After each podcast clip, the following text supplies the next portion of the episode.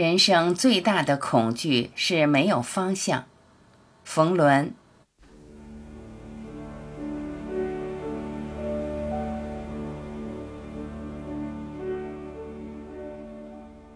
到底什么时候最恐惧？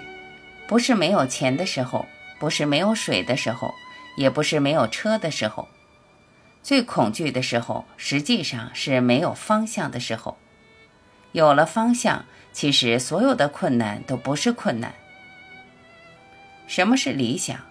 我后来才发现，当我遇到困难的时候，理想是一个 GPS，是生活当中的导航。这是我在七年前突然明白的。当时，我和王石一起从西安开车到新疆乌鲁木齐，在戈壁滩上，车突然坏了，手机在那个地方没有信号。戈壁滩的地面全部是鹅卵石，温度高的几乎能把轮胎烤化。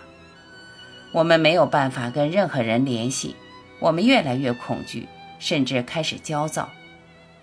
这时候，司机下了车，他不断的转，不断的在地下看。他在看什么？他在找车辙。司机终于发现了一条新车辙，我们齐力把车横在车辙上面，然后司机说。剩下的事情只能等待，不要有任何奢望。然后我们开始等待。一个小时后，有一辆特别大的货车在我们面前停下来。我们的司机写了一个电话号码，请货车司机出戈壁滩后打电话找人来救我们。大货车开走后，我们在车上开始嘀咕：这事靠谱吗？人家会帮忙打这个电话吗？我们的司机说了一句话：“在没有方向的地方，生命是唯一的选择的时候，信任是最可宝贵的。”结果我们又等了一个多小时，救我们的人果然来了。这件事发生后，我一直在思考一个问题：到底什么时候最恐惧？不是没有钱的时候，不是没有水的时候，也不是没有车的时候，最恐惧的时候。实际上是没有方向的时候，有了方向，其实所有的困难都不是困难。我总琢磨，理想这件事情，就相当于在戈壁滩上突然找到了方向。方向由心中的价值观确定，但是方向是怎么确定的呢？方向是心中的价值观，这个价值观就是是非判断。有任何理想，都要坚持到最后，都要兑现你的诺言。而这个价值观是什么？是诚信与道义。有了价值观的驱使，人就会有方向感。每个人的价值观不同，每个时代的价值观也不一样。社会在变，如今国家理想变成了个人理想。比如说，一个人喜欢放风筝。他要做全世界放风筝第一人，这就是一个理想。比如说，有人想娶个好媳妇儿，过上好日子，这也是理想。我不是很赞成任何一个社会都让政府、领导人、大人教小孩、小人物、年轻人去追随他们强加的理想。我主张，我们应该在一个时代、一个环境下，根据现实价值观来确定我们的追求。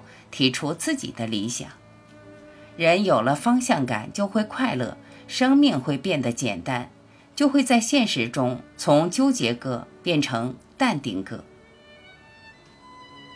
乐观对待人生算不准的苦恼事。人一生有三件最苦恼的事情算不准：第一，算不准今后你要赚多少钱；第二，算不准有多少幸福和痛苦。第三，算不准什么时候以什么方式离开这个世界。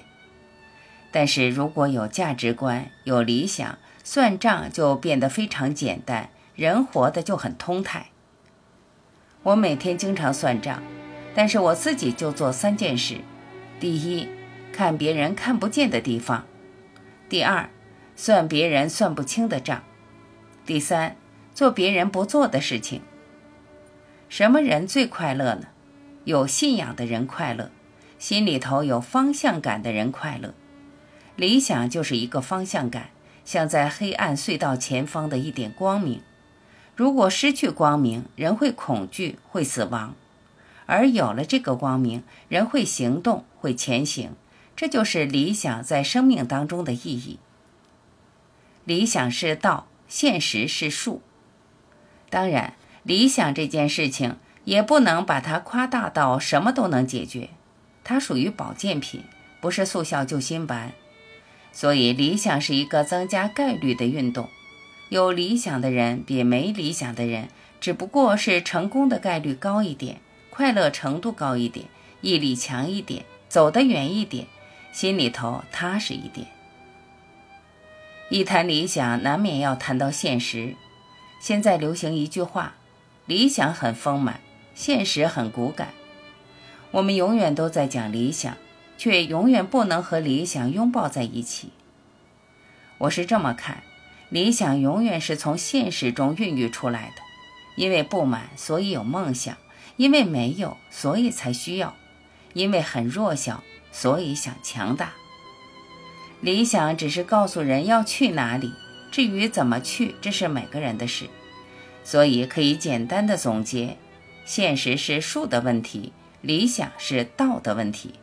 也就是说，去哪儿和为什么要去是由理想来回答的，怎么去和什么时间去，能否到达，这是现实中要解决的问题。我们华人地区只有琼瑶阿姨一个人是爱情的信徒。另外，我们必须看到，在长期的发展过程中，真正能坚持理想的人毕竟是少数。多数人是在实现理想过程中被现实磨灭，然后妥协了。就像十八岁的时候在谈爱情，三十八岁的时候在过日子。真正能够以爱情的方式活一辈子的人很少。我们华人地区只有一个琼瑶阿姨是真正的爱情信徒，用爱情滋润自己、养育自己，而且成就自己、丰富自己。当我们在一起讲理想的时候，犹如在山下散步，每个人都信誓旦旦地说：“我要登上山顶。”大家仔细看，走一会儿就剩下一半人了，再走到了最后就剩五六个人了，其他人都不知道跑哪儿去了。或许在半山腰上，有人会说风凉话：“上去干嘛？上去也得下来，有这功夫。”不如去看个电影，谈个恋爱，旅旅游。许多人都在给自己找理由，最后就剩下一个人登上了山顶。这个人告诉大家：“我看见了很多风景。”但也许仍有人不以为然，说：“照片怎么跟你说的不一样？”要不就说：“我没上去，不信你看到的。”